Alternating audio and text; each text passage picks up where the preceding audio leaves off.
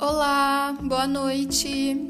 Eu sou Gisele Carneiro, nutricionista, e hoje estou vindo aqui gravar este podcast para falar um pouquinho sobre o comer emocional, de forma totalmente exclusiva para as pessoas que estão participando comigo do projeto Quarem Mais Leve.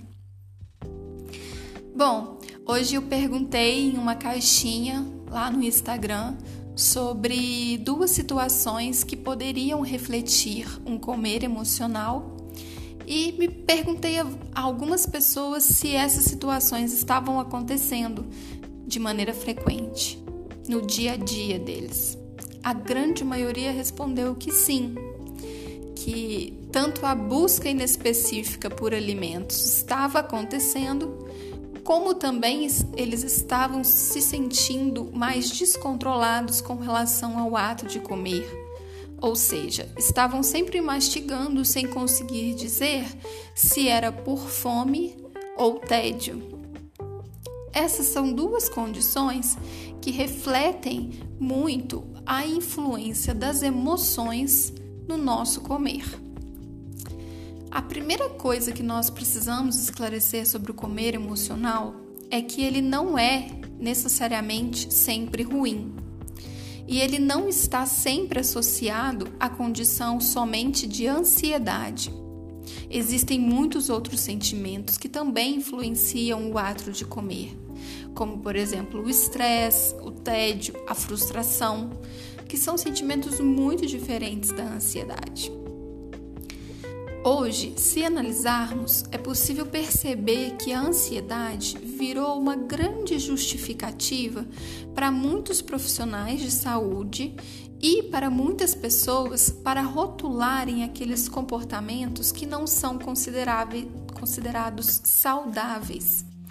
Como, por exemplo, alguém relata que comeu um prato completo de brigadeiro quando você tenta questioná-la e dizer que um prato todo de brigadeiro não é uma opção saudável, ela se justifica pelo fato de que estava se sentindo ansiosa. Né? Foi o comer emocional nutre. Eu estava muito ansiosa neste dia e me descontrolei. Isso é uma justificativa frequente de se encontrar nos consultórios. Bom, gente, como eu disse antes, comer por motivos emocionais não é errado. O comer é o principal modo de nos relacionarmos com os alimentos no nosso dia a dia. E é muito importante que a gente coma por motivos fisiológicos, de fome, mas também é importante percebermos que, como seres humanos, somos muito mais do que apenas fisiologia, somos muito mais do que apenas biologia. E sim, nosso comportamento sofre influência das nossas emoções. Ao contrário da fome fisiológica, que é comer para saciar a sua necessidade biológica, o comer emocional é acionado por uma série de sentimentos, como eu já disse antes, o tédio ou o estresse. Esses sentimentos podem desencadear beliscadas que não causam mal algum, tá? E que também não vão te levar a uma compulsão alimentar. Mas eles podem sim desencadear um comer transtornado e também uma compulsão alimentar. Então, precisa se dosar muito bem até onde nós vamos deixar as emoções influenciar o nosso ato de comer. O comer emocional apresenta várias formas de se manifestar. Algumas formas são tranquilas e não, não vão nos trazer mal. Muito pelo contrário, podem até nos ajudar. Outras formas, quando mais severas, podem ser extremamente prejudiciais. Quanto mais comemos por motivos emocionais e menos por motivos fisiológicos, mais temos chances de piorar a qualidade da nossa alimentação significativamente. O comer emocional se manifesta, como eu disse, em diferentes graus de intensidade e de diferentes formas. Uma maneira do comer emocional se manifestar é através da busca pela gratificação sensorial. Bom, essa forma de manifestação do comer emocional ela é positiva e pode nos ajudar a encontrar mais saciedade. Pode parecer contraditório, mas quando uma pessoa permite-se comer com prazer e sem culpa, isso faz com que ela precise de uma quantidade menor de alimentos para satisfazer a sua fome biológica. Gratificação sensorial significa agradar os seus sentidos com a comida. Comer com os olhos, ter um cheiro agradável, observar a textura, sua temperatura, seu sabor. É o ponto mais saudável e desejável do comer emocional. Algo que nós tentamos exercitar hoje, no exercício que eu propus para vocês.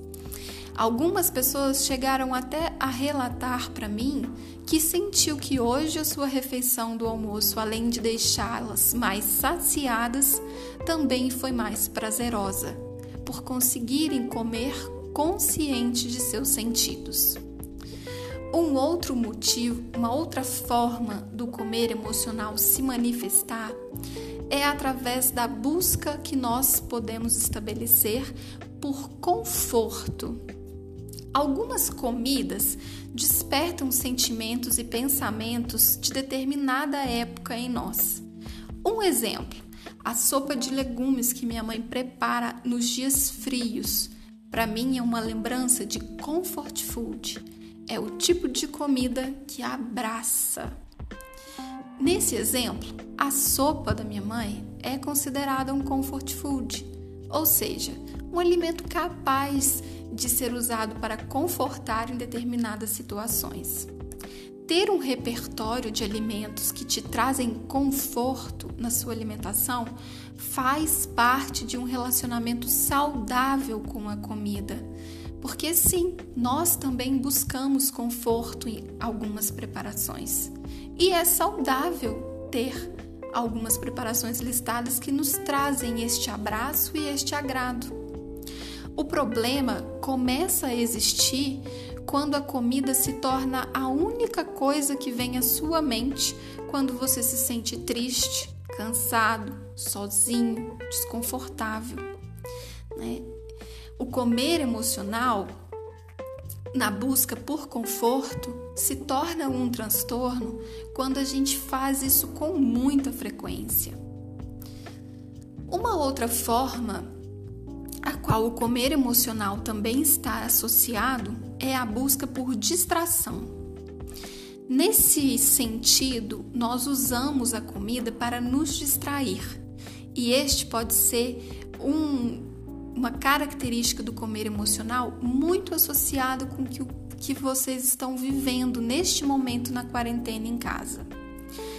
Nesse modelo de associação entre o comer emocional e a busca por distração, nós usamos a comida para distrair, nos distrair daqueles sentimentos que nós não queremos experimentar.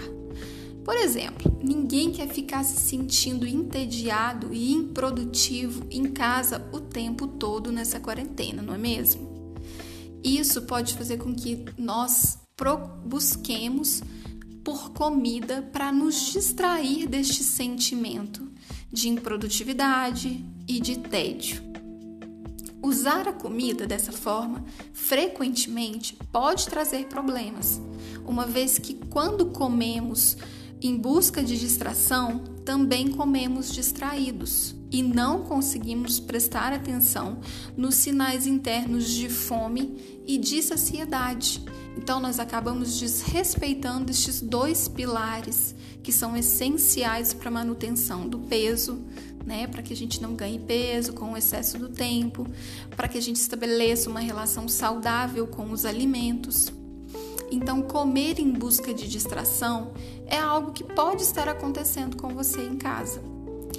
Bom, ninguém precisa ficar 24 horas por dia experimentando todos os sentimentos ruins que nos invadem e não há nada de ruim querer se extrair deles. Porém, a comida não é um mecanismo apropriado a longo prazo. Sempre oriento os meus pacientes a buscarem por outras atividades que sejam prazerosas e que também nos tragam a sensação de alívio. Alívio é uma boa palavra para se focar quando for buscar atividades para se distrair, ao invés de comer. Uma outra maneira com a qual o comer emocional também pode estar associado, neste caso de forma mais grave e patológico, é na busca por sedação. Nesse ponto, entende-se que o relacionamento saudável com a comida está seriamente comprometido. A comida é utilizada, neste exemplo, como forma de anestesiar ou de entorpecer os nossos sentimentos ruins. Por exemplo, tô feliz, eu como. Tô triste, eu como descontroladamente. Nessa busca, é praticamente impossível perceber de maneira adequada os seus sinais internos de fome e de saciedade. E você também desrespeita estes pilares. As pessoas que estão neste estágio de relacionamento com a comida geralmente referem sentir uma alimentação fora de controle, ou, por exemplo, que são controladas pela comida. Nesse ponto, é comum que aconteçam episódios de compulsão alimentar, no qual você come uma grande quantidade de comida de uma vez só, de maneira descontrolada. É muito importante ressaltar, gente, que compulsão alimentar é uma característica patológica, ok? Não chamamos de compulsão alimentar essa busca por distração que fazemos também na comida. São graus bastante diferentes. Quando estamos falando de compulsão alimentar, as pessoas precisam ser acompanhadas por profissionais especializados nesta área, ok? Inclusive, o nutricionista apenas sem especialização não está habilitado a tratar estes casos e muito menos sozinho. Uma outra forma de nos relacionarmos com a comida é na busca do sentimento de punição. Esse é o estágio mais severo de relacionamento com a comida. Geralmente, o sentimento envolvido é a raiva e a pessoa come uma velocidade e quantidades enormes, comumente até se sentirem empanturrados. Episódios de compulsão alimentar nestes casos são muito frequentes e as pessoas que estão nesse estágio referem não sentir nenhum prazer ao comer. Na grande maioria das vezes, nem conseguem avaliar se o que comeu estava ou não gostoso. Frequentemente, as pessoas que se relacionam com a comida de maneira punitiva odeiam a comida esse é o estágio mais comum de algumas pessoas que têm transtornos alimentares, como por exemplo a bulimia nervosa, anorexia nervosa, o transtorno da alimentação, da compulsão alimentar periódica. Então, nestes casos também é muito importante procurar um profissional habilitado. Eu acredito que para vocês que estão comigo no Quarem Mais Leve que estão fazendo esses exercícios relataram talvez né, a busca por comida, por distração, por outros motivos que não estejam relacionados a essas formas mais severas do comer emocional. Mas se alguém estiver ouvindo esse podcast e achar que se encaixa, mande uma mensagem, a gente troca uma ideia e com certeza eu posso indicar um profissional habilitado para te acompanhar nesse processo.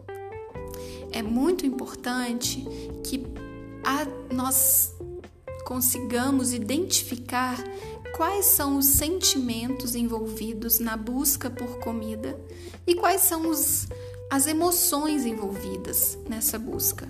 Também tentando identificar quais são os gatilhos que nos levam a esta procura.